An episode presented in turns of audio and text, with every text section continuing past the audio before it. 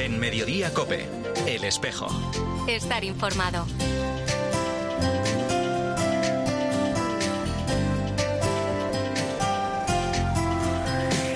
¿Qué tal? Bienvenidos al tiempo del espejo en Mediodía Cope en este 6 de enero, festividad de la Epifanía del Señor. A esta hora, como cada viernes, te cuento la actualidad de la Iglesia de Madrid, el saludo de Mario Alcudia.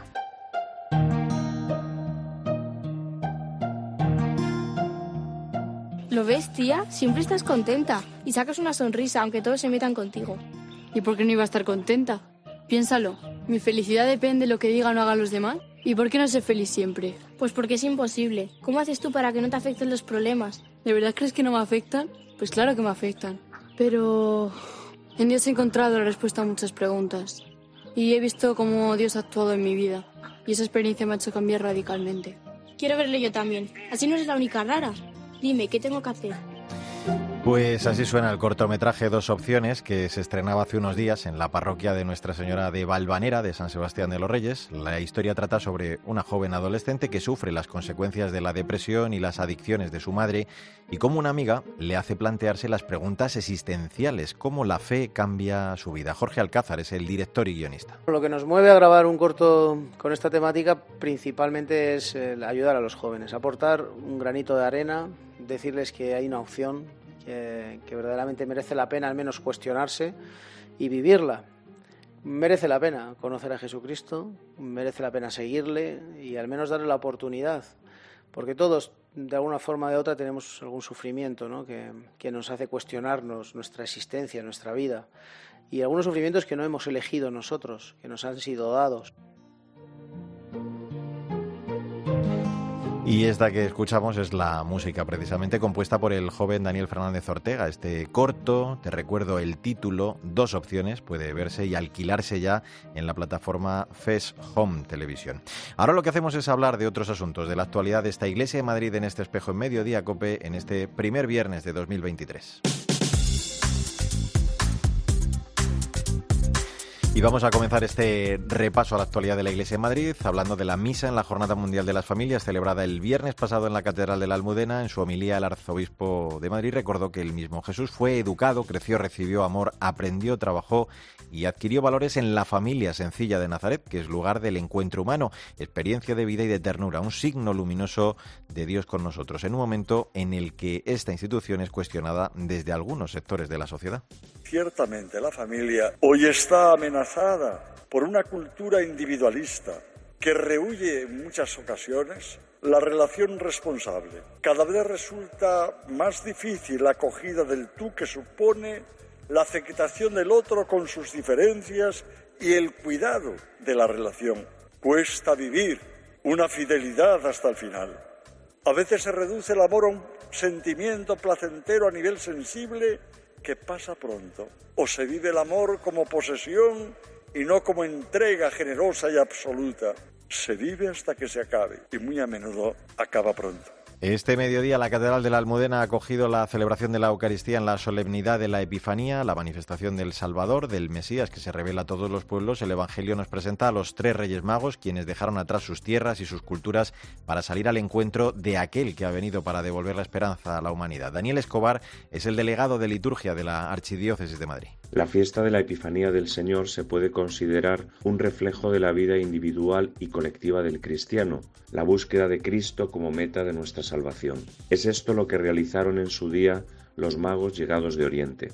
Jesús ha asumido una carne débil y como tal se ha manifestado a las naciones, representadas en los magos. La fuerza de su salvación no procederá, pues, del mundo, sino de la donación de sí mismo. Y el domingo culminaremos el tiempo de Navidad con la solemnidad del bautismo del Señor. Al sumergirnos en Cristo, el bautismo también nos hace miembros de su cuerpo, que es la Iglesia, y partícipes de su misión en el mundo.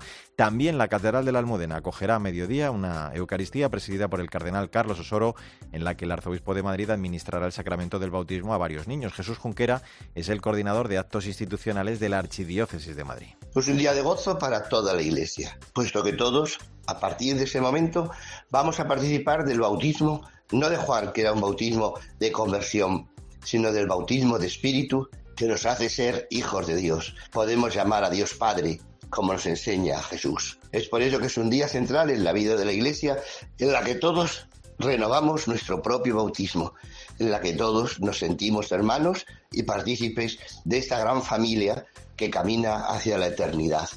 Y vamos a hablar ya del Papa Benedicto XVI, fallecido el pasado sábado y cuyo funeral presidió ayer el Papa Francisco, una celebración en la que participó el arzobispo de Madrid, quien presidirá mañana a las 5 de la tarde en la Catedral de la Almudena una misa funeral. Después de conocerse la muerte del Papa emérito, el cardenal Osoro recordaba en los micrófonos de fin de semana con Cristina, aquí en esa pasión por la verdad del Papa Ratzinger, su claridad en la transmisión de la fe y el profundo amor a la Iglesia. Un hombre que dio tanta importancia a la fe. Él decía en expresiones suyas, que estaba convencido de que en Cristo, en su palabra, se encontraba el camino no solo para alcanzar la felicidad eterna, sino para construir un futuro digno del hombre ya en esa tierra. Y por eso eh, impresiona, ¿no?, cómo sus enseñanzas, sus predicaciones eran fundamentalmente diciéndonos que la fe otorga a la vida una base nueva, un nuevo fundamento sobre el que podemos apoyarnos los hombres, ¿no?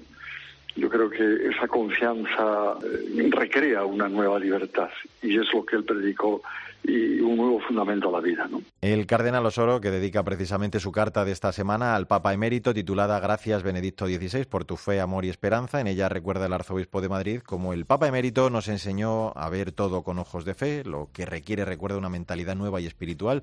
Todo un maestro que nos ha enseñado que la fe no debe quedarse en teoría, haciendo que nuestra pobre vida entre el rico proyecto de Dios, lo que no entorpece nuestra libertad ni nuestra responsabilidad. Nos invitaba además a abrir nuestro corazón a las dimensiones de la caridad divina. Muy cercano, te daba una confianza inmensa, ¿no? De una mentalidad espiritual tan profunda, tan honda, que alcanzaba el corazón de quien estaba a su lado, ¿no? De una forma sencilla, ¿no?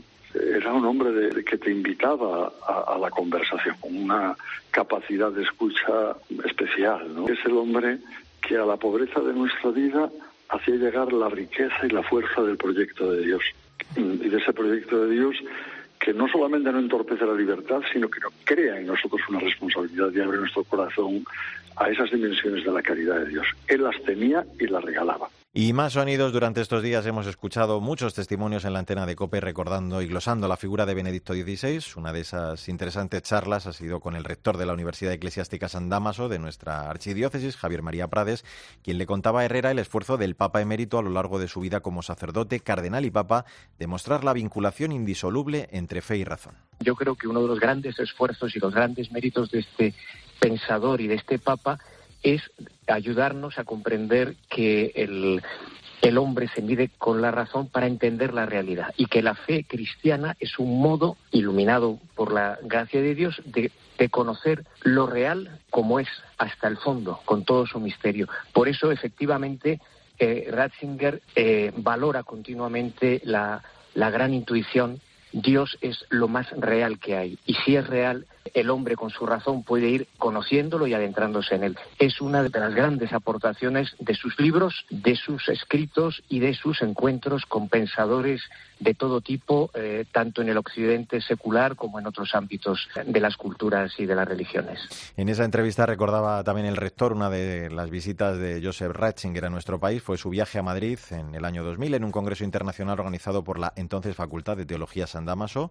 Recuerdo perfectamente haber estado en aquella conferencia, entonces como estudiante de periodismo, y tuve la impresión de que algo importante estaba ocurriendo. Cuando llegó el entonces cardenal prefecto de la Congregación de la Doctrina de la Fe para reflexionar en torno al tema fe y razón. Aquella tarde-noche, acompañado por el cardenal Rocco y el propio Prades, pudimos escuchar el testimonio creyente de uso humano de la razón, invitándonos a aprender e-, ese modo integralmente humano y cristiano de dialogar con las grandes cuestiones de nuestro tiempo. En el año 2000 le habíamos invitado a la Facultad de San Damaso a un congreso sobre la fe y la razón. Alquilamos el Palacio de Congresos del Bernabéu y luego nos vino la duda de decir, madre mía, para un teólogo que va a hablar de cosas de especialistas, no llenamos y puede ser una cosa muy llamativa. Aquel día el Palacio de Congresos estaba a rebosar, quedaron fuera mil personas y ese día fue la primera vez que pudimos comprender que no era solo un erudito, que lo era, no era solo un intelectual que lo era, sino que hablaba de algo tan real que interesaba a todos.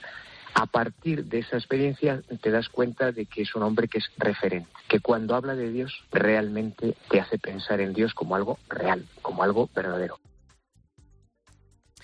Y enseguida vamos a hablar del Adoremos de esta noche, el primer encuentro del Arzobispo de Madrid con los jóvenes en la Catedral de la Almudena, que va a tener como telón de fondo esta fiesta de la Epifanía. En Mediodía Cope, El Espejo. Estar informado. Caspar, Melchor y Baltasar son los reyes magos de la ilusión. Seguimos en este espejo de Madrid, en Mediodía Cope, en este 6 de enero. La Catedral de la Almudena acogerá hoy a partir de las 9 de la noche la primera vigilia de oración Adoremos de este 2023, presidida como siempre por el Arzobispo de Madrid, en esta ocasión organizada por los jóvenes de las Vicarías 4 y 5. Tiene como tema central esta fiesta de la Epifanía que celebramos este viernes, porque también los jóvenes, como los de Oriente, se disponen a ponerse en camino, en este caso para la cita de Lisboa, para la JMJ que va a tener lugar, recordamos, del 1 al 6 de agosto. Vamos a saludar al director del Secretariado de Infancia y Juventud de nuestra archidiócesis, a Luis Melchor. Hola Luis, ¿cómo estás? Feliz año ¿eh? y feliz Día de Reyes. Muy buenas tardes, Mario, y muy buenas tardes a todos. Igualmente, feliz año. Oye, esta fiesta que, celebramos de la Epifanía nos habla precisamente, Luis, de esa manifestación del Señor y decía que tiene mucho que ver eh, precisamente con este acontecimiento evangelizador, ¿no? que es una JMJ, porque es verdad que, cada encuentro de estos es una especie de epifanía ¿no? de la juventud de la Iglesia que muestra en esos días eh, pues ese dinamismo ¿no? y la actualidad también del mensaje de Cristo. Quienes hemos sido testigos de bastantes jornadas mundiales de la juventud, sabemos que lo que pasa en una jornada, y muchos recordaremos seguramente la de Madrid, eh, es realmente la manifestación de, un pueblo cristiano, la manifestación de Dios en medio de su pueblo. Y, eso es en realidad casi el corazón de la JMJ. Y nos estamos preparando desde ya, porque no es un viaje cualquiera. Uno tiene que saber a lo que va y también un poquito saber lo que se va a encontrar. Y es el espectáculo de el espíritu en medio de su pueblo. Fíjate, hemos hablado en este programa de, Benedicto XVI. Él presidió tres durante su pontificado, tres jornadas mundiales de la juventud, pero hay dos que me parecen muy significativas por motivos distintos. Eh, la primera fue la de Colonia, en Alemania, en 2005. En ella, en la que creo que tú acudiste además como seminarista, eh, el Papa rezó ante la tumba de los tres Reyes Magos y hablaba él eh, de aquel viaje motivado ¿no? por, por una fuerte esperanza. También, Luis, los jóvenes eh, experimentan, yo creo, una inquietud parecida en cada uno de esos encuentros, ¿no? Y, también esa misión que tienen por delante. Pues al final hacemos eh, lo mismo que los Reyes Magos. Si es que salimos de nuestras casas, de nuestra comodidad, nos ponemos en camino y para una JMJ siempre se ha concebido como una peregrinación. Entonces es muy importante el camino que vamos haciendo para poder después realmente hacer como los magos, el, llegar, y como nos decía Benedicto XVI en Colonia, hmm. y, simplemente decir, hemos venido a adorarle. Es cierto que yo fui como seminarista, yo he estado en jornadas con Juan Pablo II, con Benedicto y con Francisco, o sea que ya llevo, tengo casi un máster en Jornada Mundial de la Juventud. y nosotros llegamos allí simplemente para adorarle, igual que lo haremos esta noche. Cada uno saldrá desde su, casa, llegaremos a la catedral y nos arrodillaremos para poder decir, hemos venido a adorarle. Mm. Eh, no puedo, claro, tampoco dejar de preguntarte por la que nos tocó más de cerca, la, de Madrid de 2011, aquella semana de agosto en la que la verdad que vivimos momentos como el Via Crucis o aquella inolvidable vigilia de, Cuatro Vientos. Gracias por esa alegría y resistencia. Vuestra fuerza es mayor que la lluvia. Gracias. El Señor, el Señor con la lluvia nos manda muchas bendiciones. La verdad que es difícil no, no emocionarse, ¿no? Escuchando ese momento. ¿Cómo lo viviste tú, Luis? ¿Qué, qué, recuerdas de, aquella noche, aquella tormenta que, que, bueno, pues tuvimos en Cuatro Vientos? Pues yo estaba en el, en el escenario, estaba bastante cerca del Papa, porque también estaba trabajando en el equipo de preparación de la JMJ de Madrid. Y, y es cierto que de repente eh, los que estábamos preparando todo aquello, cuando se desató la lluvia, mm. eh, fue como que se nos caía todo encima. ¿Y ahora qué hacemos?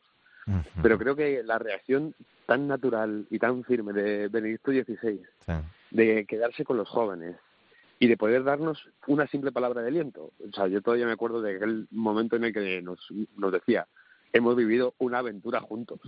Y es que era toda, toda una aventura y pasada la tormenta, eh, poder ver eh, cómo se elevaba del corazón del escenario la custodia de Toledo y, se hacía el silencio en cuatro vientos, pues es que efectivamente yo también me emociono cada vez que lo recuerdo. Mm, es realmente hermoso, es verdad. les decía el Papa eh, que el mundo necesita de, los jóvenes, del testimonio de su fe aquel día, ¿no? Esa tarea de ser discípulos, misioneros de Cristo. Es verdad que cada papa con su estilo, pero, pero en este hecho, Luis, que, verbalizaba así Benedicto XVI, yo creo que reside el éxito ¿no? de, cada Jornada Mundial de la Juventud, sea Pedro quien sea en, el momento que, preside este encuentro, ¿no? Sí, yo, que he podido, como decía antes, vivir jornadas con los tres papas, cada uno tiene su estilo y cada uno tiene su impronta, pero, pero todos tienen como el impulso de, poder hablar a los jóvenes de ese momento de la realidad que están viviendo los jóvenes en ese momento. Entonces, Benedicto XVI nos decía aquello de, que teníamos que ser nosotros mismos en medio del mundo eh, y, sin tener miedo a dialogar con el mundo. Francisco, yo creo que nos, nos marcó a todos en Río también aquella frase repetida de hagan lío, y, así estamos los jóvenes hoy por hoy, haciendo lío continuamente. Eh, cada jornada de la juventud, que, es un encuentro con, con, el Señor vivo y también en, estos días se va a recordar a los jóvenes eh, su protagonismo, ¿no? en la urgencia de esa tarea evangelizadora, se hará en Lisboa. Eh, don Carlos les insiste también, Luis, en este hecho, en su catequesis de cada primer viernes de mes, porque ese es el objetivo también de estos encuentros, ¿no? el, el de trasladar a los jóvenes esa idea de no tener miedo a soñar con esas cosas grandes ¿no? y dejarse acompañar además por el Señor.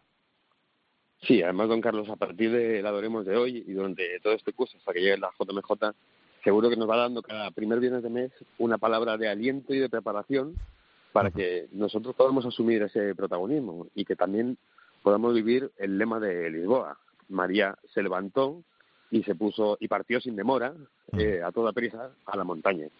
Y nosotros necesitamos también levantarnos y queremos levantarnos sin, lugar a dudas. Eh, te hago una más. Eh, me imagino que en estos meses desde Madrid vamos a ir preparándonos para participar eh, en esta cita de, Lisboa, ¿no? Tanto en lo espiritual como en lo logístico. desde la delegación vais a ir preparando todo ello, ¿no? Para llegar preparados y bien organizados para, para esta cita. Sí, ya tenemos de hecho la inscripción abierta y, lo tenemos todo en plazos y iremos publicando poquito a poco las claves. Cada mes daremos unas claves para que podamos prepararnos también espiritualmente. Y ahí estamos, contando con todos e intentando hacer un trabajo de comunión para que la Iglesia de Madrid, los jóvenes de Madrid, estemos allí junto a Pedro, junto al Papa Francisco. Mm. Pues como dice el Papa Francisco, aprendamos de los Reyes Magos a tener una fe valiente que no tenga miedo de desafiar a, las lógicas oscuras del poder y que se convierta en, semilla de justicia, de fraternidad, porque el mundo espera de los creyentes ese impulso renovado hacia, hacia el cielo. Luis Melchor, eh, director del Secretariado de Infancia y Juventud, quedamos convocados para esta noche en la Catedral a las 10. Gracias por habernos acompañado en este día. también por mi santo. Es verdad que eres Melchor, claro, claro. pues feliz día de, tu rey mago ¿eh? y feliz día de la Epifanía. Que sigas disfrutando de este Día de Reyes. Un abrazo Igualmente para todos. Un abrazo. entrega su oro, Gaspar un poco de incienso y mirra entre Baltasar mientras Jesús jugaba con él.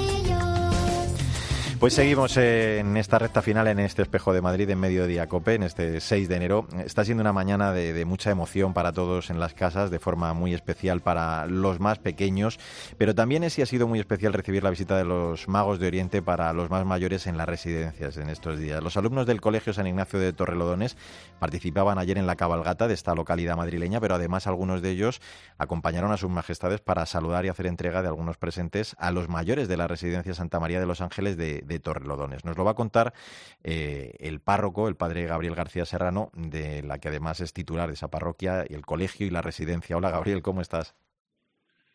Muy bien, muy contento en esta solemnidad de la Epifanía del Señor. Sí, señor. Oye, comenzamos por esa cabalgata de ayer que recorrió las calles del municipio de Torrelodones, en la que participaron, decía yo, los chicos del colegio, y me imagino que evocaba alguna escena relacionada con el Evangelio, porque en el fondo estas cabalgatas eh, son una especie de catequesis plástica, ¿no? Para los más pequeños, pero también para los más mayores. Efectivamente, porque mm, en realidad muchas veces las cabalgatas se han convertido a veces como en carnavales y distintas eh, como disfraces y que nosotros podamos sacar una carroza con el misterio, es decir, con la Virgen María, San José, el niño, los pastores, los ángeles, eh, expresa el origen eh, de lo que realmente más atrae mm, de esta gran solemnidad de la Epifanía del Señor, que es manifestar qué grande es el amor de Dios mm. en la ternura de un niño. en la debilidad de un niño, en la oscuridad de la noche, y que van los magos precisamente a adorar. Y por eso yo creo que se convierte en un momento precioso para que nosotros adoremos también ese asombro de los niños, esa eh, ternura, esa inocencia y sobre todo ese deseo de encontrarse también como los magos con el destino de la estrella, ¿no? Es decir, el destino Mm. de la vida de cada uno de nosotros ahí en la carne y en el, en el portal de Belén eh, que llevamos en una de las carrozas de la parroquia. Mm. Eh, decía yo, Gabriel, que también los mayores en esa residencia mm, han vivido una vez más con mucha ilusión, ¿no? Como los eh, pequeños también esa visita de sus majestades, que una vez fue posible más también gracias en parte a, a la generosidad de- del APA del centro.